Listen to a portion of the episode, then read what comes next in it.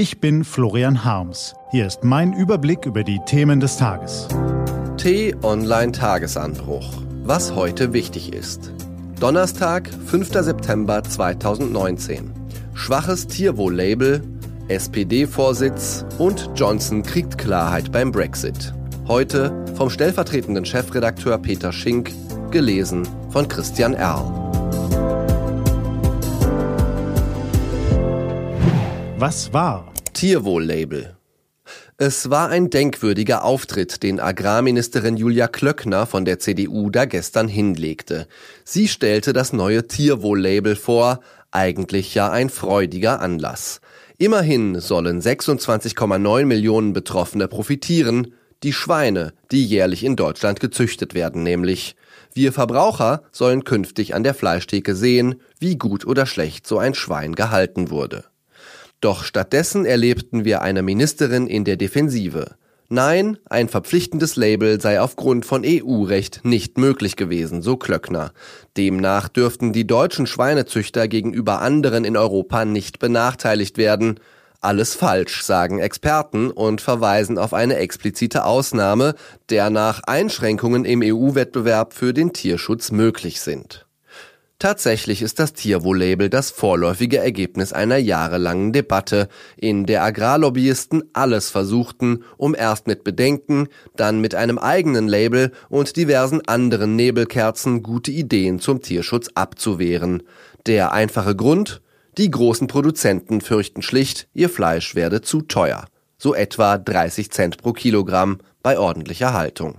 Und die Ministerin? Wird selbst zum armen Schwein, weil ihr Ergebnis zu kurz greift. Bei der Tierwohl-Label-Vorstellung wäre ein ehrlicher Satz hilfreich gewesen, in etwa so. Wir befürchten einfach, dass unsere Bauern weniger verkaufen werden. Das fehlte.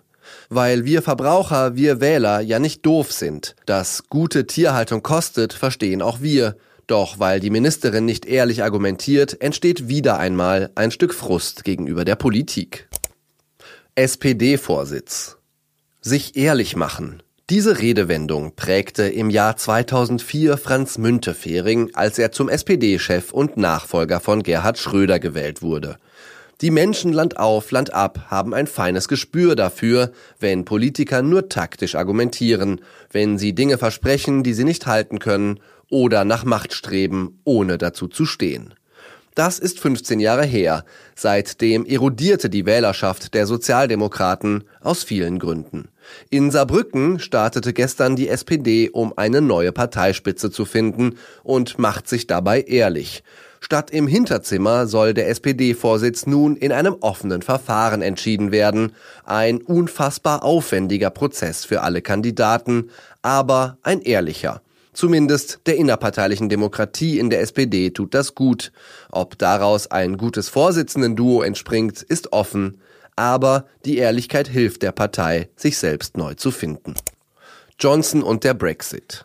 Und dann gibt es da noch einen, der in diesen Tagen sehr ehrlich ist. Boris Johnson. Brexit, Brexit, komme was wolle.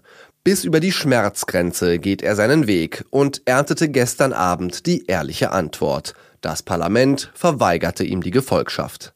Einen Brexit ohne Vertrag wird es am 31. Oktober nach Willen des Unterhauses nicht geben. Damit erreichte Johnson mehr Klarheit, als Theresa May sie jemals im Parlament bekommen hat.